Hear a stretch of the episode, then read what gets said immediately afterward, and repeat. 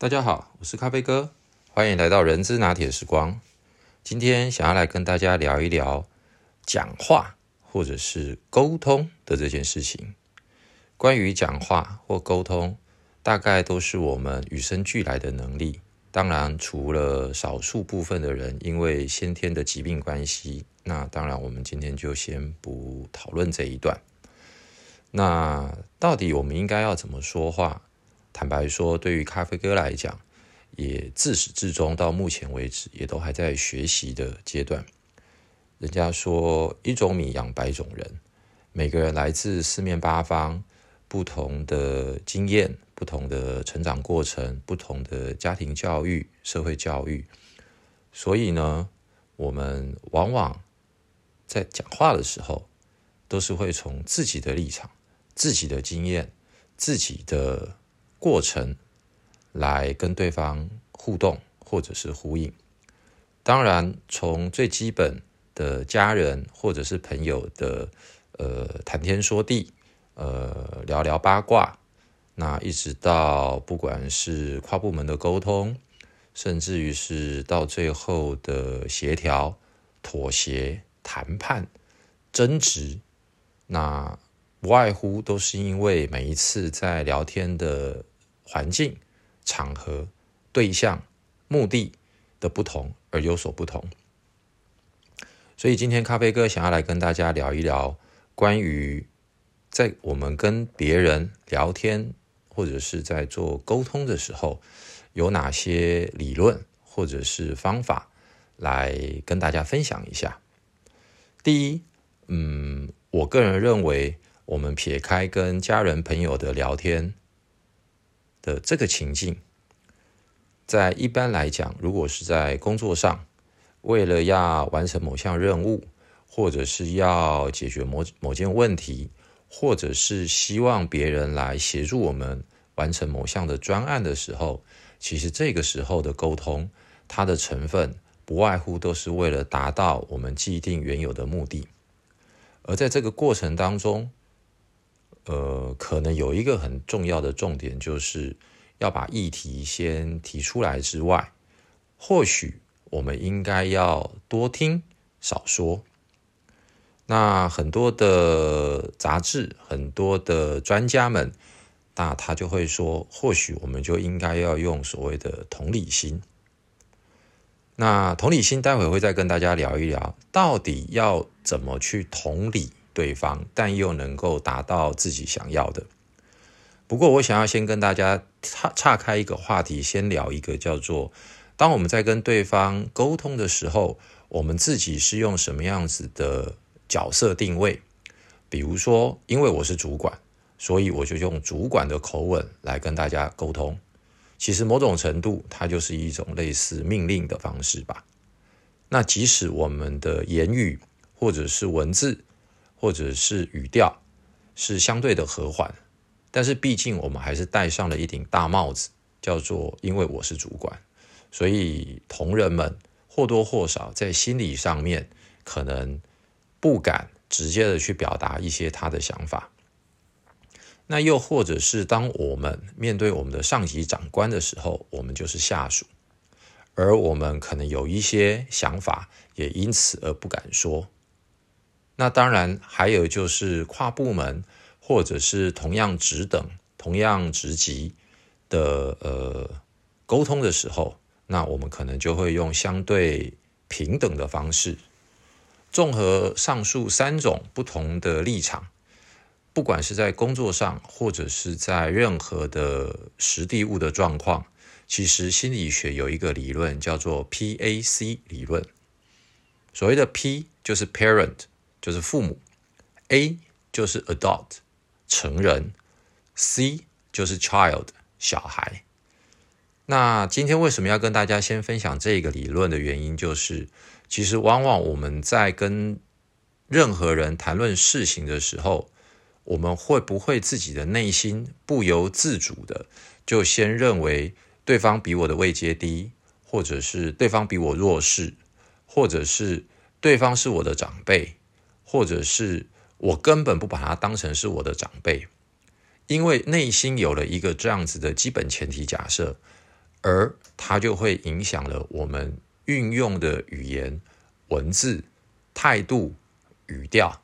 甚至于是我们的情绪，也会因为这个前提假设而油然而生，不自觉的让对方感受到我们是好像比较高高在上，或者我们是比较屈躬卑膝等等的状况。那咖啡哥会在这个地方跟大家分享这个理论，还有一个原因就是，其实现在的社会，不管是年轻人或者是我们的长辈，或许这样子的一个阶级观念是越来越淡化，因为我们在谈的是工作上的事情，或者我们是在谈一般生活的事情，我们的内心可能尽量的都把它假设成。我们是用成人对成人，也就是 A to A，Adult to Adult 这样子的一个聊天的方式，来避免或者是降低一些不管是贬义词或者是很激进的描述，而导致我们无法理解对方目前的心理状态的情况之下，而产生一些沟通上面不必要的误会。甚至于会产生更多情绪性的字眼，而导致今天本来是一个很轻松的聊天，或者是今天是一个很正式的讨论的过程，而影响了最终的结果。因为我们在聊天的过程当中，常常其实都不是我们原本想要的目的，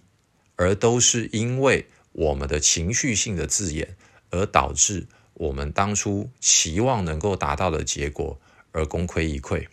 而全部把焦点都移转到了情绪上面字眼，而开始纠结，甚至于是破局。所以这是第一个 PAC 理论。第二个同理的方式，我们要怎么去同理？其实呢，在同理之前，我想要跟大家分享，为什么我会建议我们是听多于说。当然，在必要的情况之下，我们可以去论述我们的想法跟我们的观念。原因是因为没有任何一个人，当他表达了他的意见跟看法的当下，而我们立刻针锋相对的去指出他所有的问题，因为不会有任何一个论述或者是任何一个做法是完美的。而当我们在听对方讲话的时候，其实更重要的事情是应该要去判断，当他文字或者是语言所描述的表面的内容的时候，而他其实背后他真正目前的情绪状态，或者是他真正想要表达的目的或者是意涵，我认为这才是我们在进行沟通的时候更深层次。应该要去理解跟探讨的，所以常常可以运用的几个技巧，包含的是，所以您刚刚提到的是想要解决什么什么问题，或者是所以您刚刚提出来这些论点是因为什么什么什么，而不是去针对它基本上表面文字。所想要表达的内容，而去跟他锱铢必较，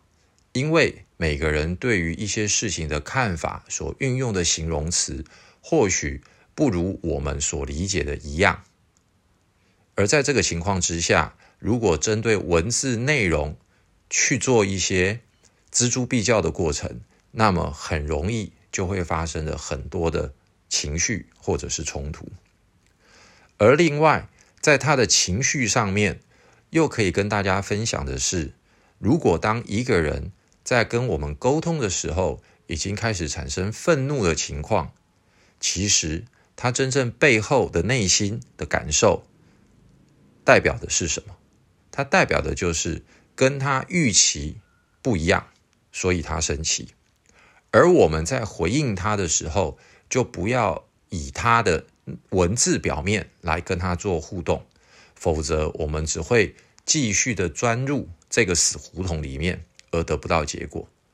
反而我们应该要去思考的是：好，既然你这么生气，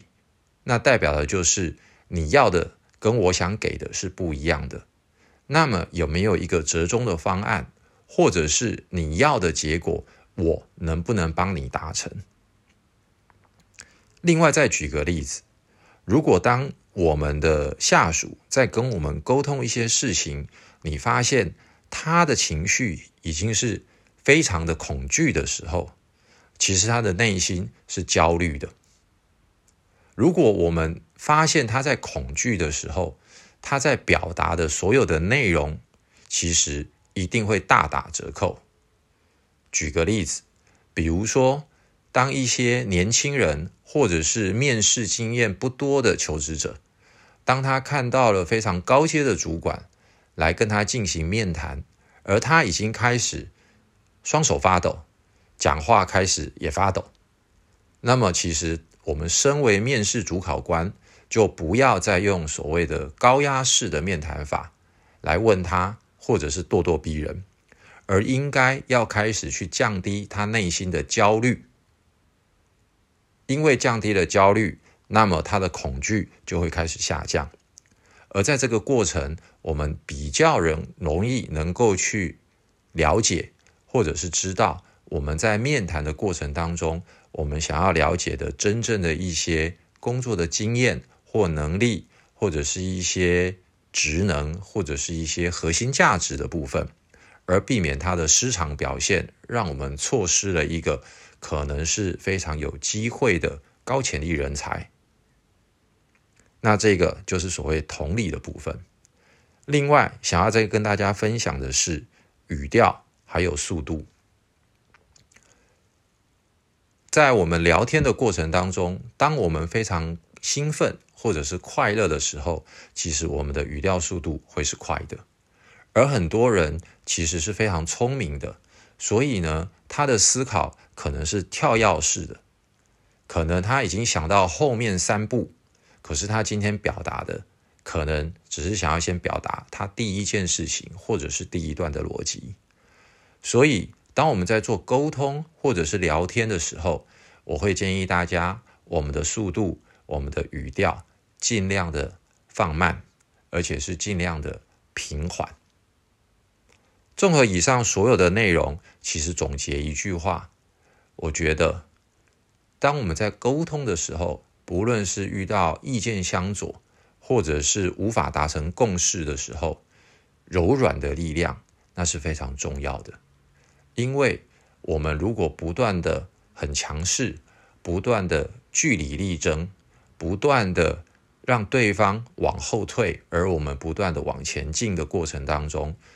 我们常常说，可能赢了嘴皮子，但是输了里子跟面子，你说是吗？